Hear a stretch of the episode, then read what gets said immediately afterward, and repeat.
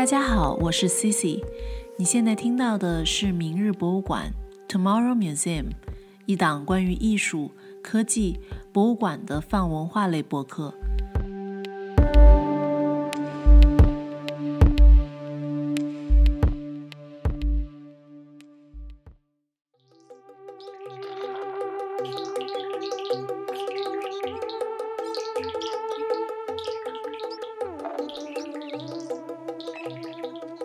那现在我们可以移步到另外一个博物馆了，那就是泰国国家博物馆。它其实是东南亚最大的博物馆，分为十三、十四个展馆，也包括皇宫在内。当然，这里说的皇宫是指它的前皇宫，也就是现在并没有用作皇宫了，而只是展示它皇宫的一些陈列和一些建筑啊、家具什么的。所以这里并不是我们了解的泰国大皇宫。嗯，泰国国家博物馆的全称叫做国家博物馆及博奥沙坦蒙坤皇宫。它其实是一个建筑群，所以就不难理解它为什么分为十几个馆。当然，这十几个馆现在全部归属于他们的艺术部，所以并不属于。好像这个归属权还蛮重要的，因为属于了这个一个国家的机构之后，它就是它就是专门作为。博物馆，然后开放给公众了。当然，这里的体验是非常丰富的，因为有皇宫、有庙宇，然后也有也有一些现代设计在里面的展馆。嗯，有几个馆还保留着皇宫和寺庙的摆设，所以必须要脱鞋才能进入。然后，大部分的展馆就是普通的一些陈列，就是博物馆的一些陈列。所以整体来说，还是一个非常中规中矩的博物馆。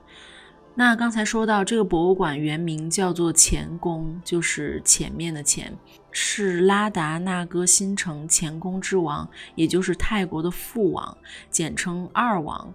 也就是呃国王之下的一个人物，他所居住的地方。这个地理位置就是。靠近大皇宫，也靠近泰国的政法大学，他们的艺术大学，还有刚才提到的国家的艺术部，叫 Department of Fine Art。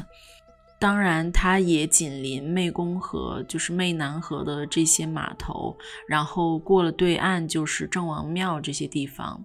我就从入口开始说吧，在泰国国家博物馆，他们的门票是两百泰铢一个人，而且只能用现金。在他们的售票处旁边是一个博物馆商店，但是比较遗憾的就是这个商店它并不是像我们想象中的设计的那么完备、那么好。这个商店并没有太贴合展览和一些衍生品，就并不是我们想象中的那种艺术商店，反而是相对比较杂乱的，就像旅游区的任何一个小店。然后在这个博物馆里面逛累了，确实是有一家小食店的。这个小食店就一改我对博物馆美食贵而难吃的体验，可能是有史以来觉得吃饭最便宜也是最好吃的一个地方。我觉得泰国国家博物馆整体就很亲民，也很朴素的感觉。嗯，包括这家小食店，感觉就是像一个路边摊一样，承包给了一个家庭式的餐厅。然后大概一个拍泰在五十泰铢左右，然后果汁的话就是三十五泰铢，算成人民币的话可能就是五元这样子。而且它是纯果汁哦，对于住在上海的人来说，真的是太友好的一个价格了。嗯，整个博物馆还是比较朴素和简约的，从小册子到室内的一些装修，都还是比较不那么奢华。但是我觉得，对于呈现文化和呈现艺术本身来说，这样就绝对足够了。随处可以看到芒果树啊、鸡蛋花、芙蓉花，植物很茂盛，而且随时在一些假山的地方还可以看到供养的佛龛这些。所以逛这个博物馆就像是在逛一个花园，然后随时走进一个展厅，去里面汲取到非常多的信息。这样子，在门票处的时候，他会发给你一个小册子，这个小册子就非常的简单，它就是一张嗯折叠的一张 A4 纸大小的这么一个三折册，然后在这个三折册的背面就很清晰的会画出这个博物馆的地图，你就可以很方便的去设计自己的动线。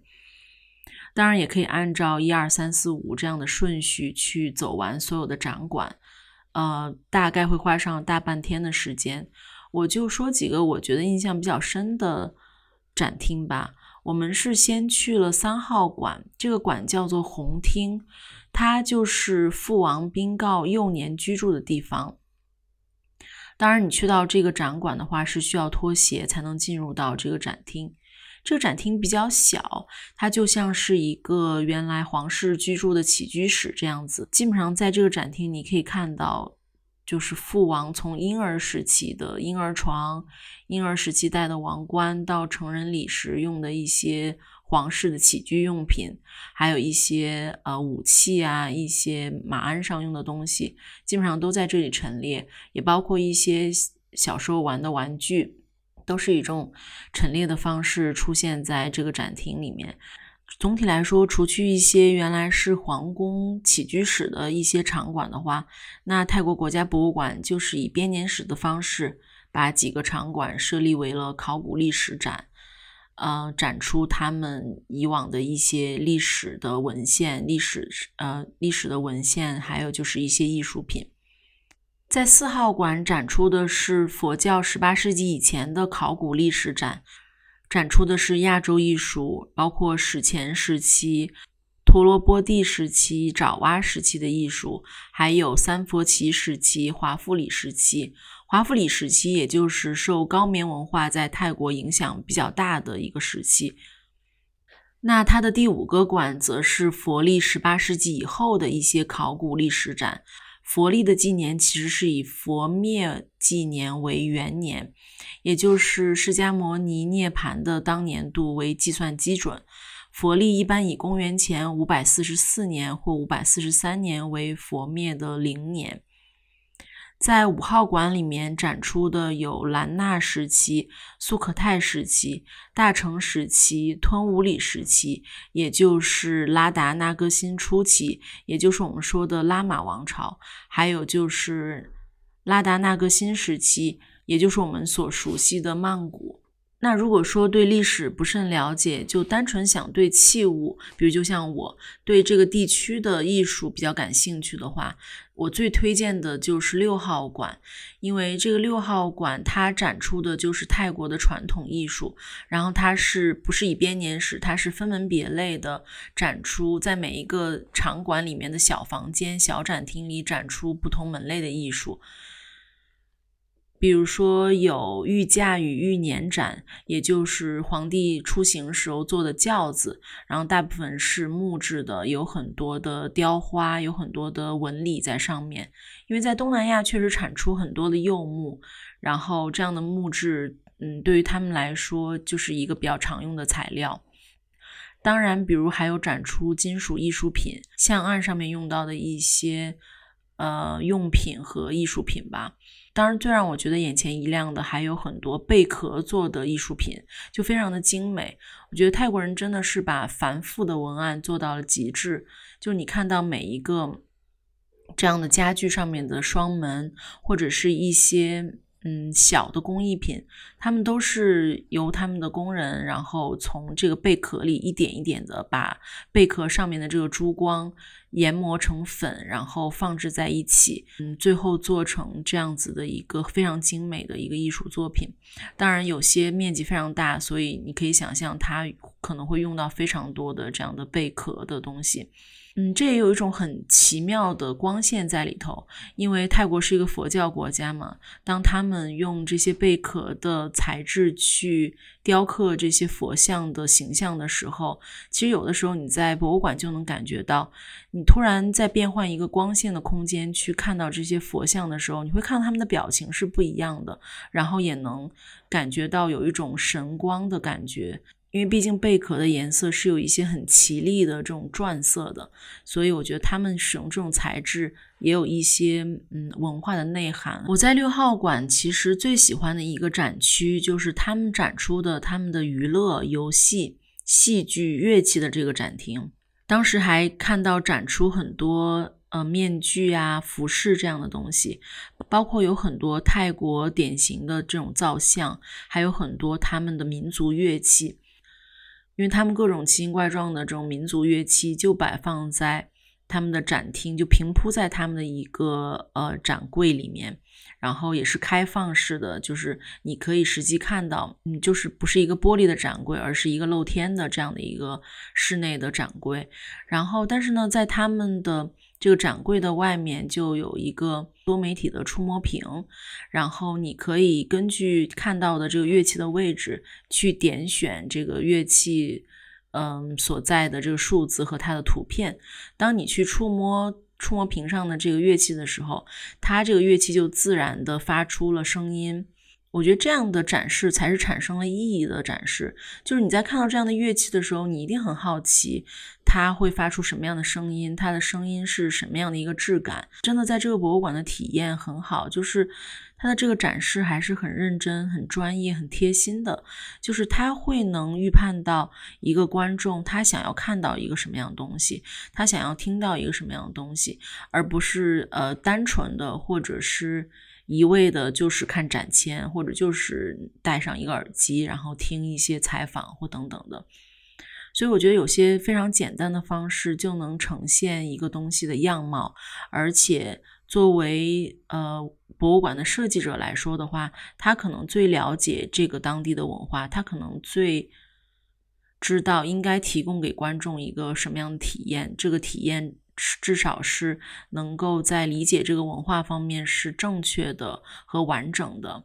嗯，甚至是完美的去体现这样的一个文化，让观众印象深刻。我在这个展厅印象最深的也是看到一个展柜里面，它集聚了基本上所有的。泰国的供奉的一些神像吧，当然这些神像里头最中心的位置放的是一个象头神，就是一个断了一颗牙齿的大象，然后在它的旁边还有很多猴神呐，有很多比如说鸟类的头，然后它也是一个神。其实，在泰国，包括在印度，然后很多的神它都是一个动物，嗯，当然代表不同的意思，然后也有不同的寓意。关于这个象头神的故事，其实，在泰国的很多地方，包括一些私人的佛龛，然后路边的这种佛龛，都时常会看到这样一个呃大象头的这样一一尊神。不知道大家有没有注意到，其实这个象神的右边是一颗断掉的象牙，象牙不是很长吗？然后其实象头神右边的象牙就是很短的一小点，其实它是一颗断牙。然而，我们肯定会好奇，为什么呢？因为这里还是有很多的说法，跟他们的宗教故事有很多的关系。其实，象头神是湿婆的儿子，是湿婆与雪山神女帕尔瓦蒂的儿子。据说啊，有几种比较主流的说法。一种是说，象神为了保护他的父亲湿婆，就与一位罗摩打斗，在打斗过程中，这个罗摩用一个斧子砍断了象头神的一颗牙齿，所以他就变成了有一颗断牙的象神。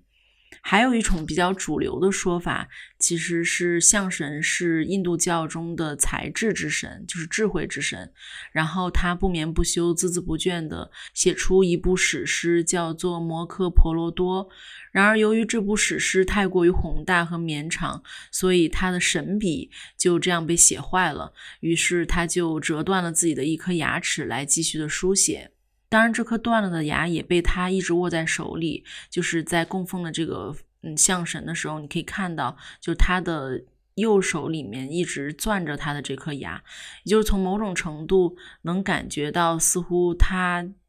经历了，然后战胜了这样的一个苦难，也算是一个嗯很勇武的一个姿态吧。关于这些传说和佛教宗教的一些故事，我们可以花上更多的时间去研究。比如说，象神的坐骑是一只老鼠，然后据说它是一只具有招财能力的土宝鼠，然后嗯，包括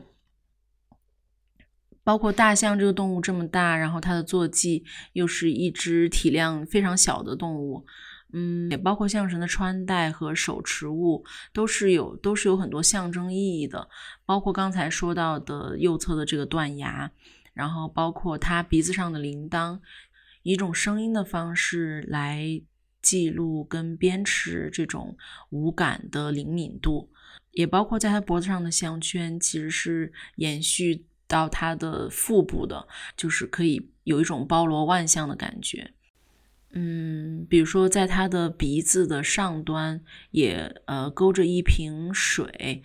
这个也是信徒们用来供奉他的纯洁之用。嗯，包括他手上拿了两种法器，一种是锣，一种是锁。锣的话，就是它可以发出一种声音，一种号角，然后就是一种，也是一种激励和一种鞭策吧。那另外一个手，他拿着一个像绳索一样的东西，其实也有一种引导和前行的意味在里面。当然，其实看到不同的相声，他拿的东西可能会略有不同。如果说有更多的时间，我也很期待再去造访曼谷以及泰国更多的博物馆。包括其实泰国的当代艺术目前在国际上也是比较崭露头角的。比如我们上一期在《故乡与异乡》这一期的时候就提到过一位艺术家，他叫里克里提拉瓦尼，他是泰国现在比较著名的当代艺术家，当然也是国际上比较知名的当代艺术家。呃，我三月份的时候有看到他在香港的一个展览，然后目前的话，他也在纽约的摩马 PS One 有展览。所以他比较出名的一个事件，就是他是首先在博物馆里做拍太，把博物馆变成厨房的这个概念，然后来玩味这种关系美学的，嗯，一个一个概念在里头。当然，他把博物馆开放为一个厨房，然后去烹制这些，嗯，去以烹制拍太作为一个表演。都是他在探索开放式空间，然后关系美学等等的一些命题。还有一位比较知名的泰国籍的电影导演阿比查邦，他也是在近几年在国际上比较崭露头角和声名大噪。他的几部作品，包括最近的这个《记忆》，一个两个多小时、接近三个多小时的一个电影。还有包括一部叫做《能召回前世的布米叔叔》这个系列的电影，我都很喜欢。包括看他的电影，人就可以变得很慢，就好像是坐在河岸边看河水静静的在流，非常适合在冬季坐下来两三个小时，然后静静的去看他的作品。好吧，那我们的云游就到这里，感谢您收听明日博物馆。我们下期再见。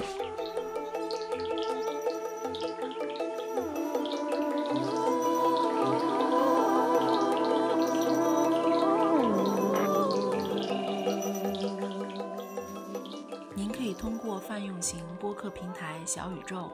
苹果播客 Podcast 搜索“明日博物馆 ”（Tomorrow Museum） 找到我们，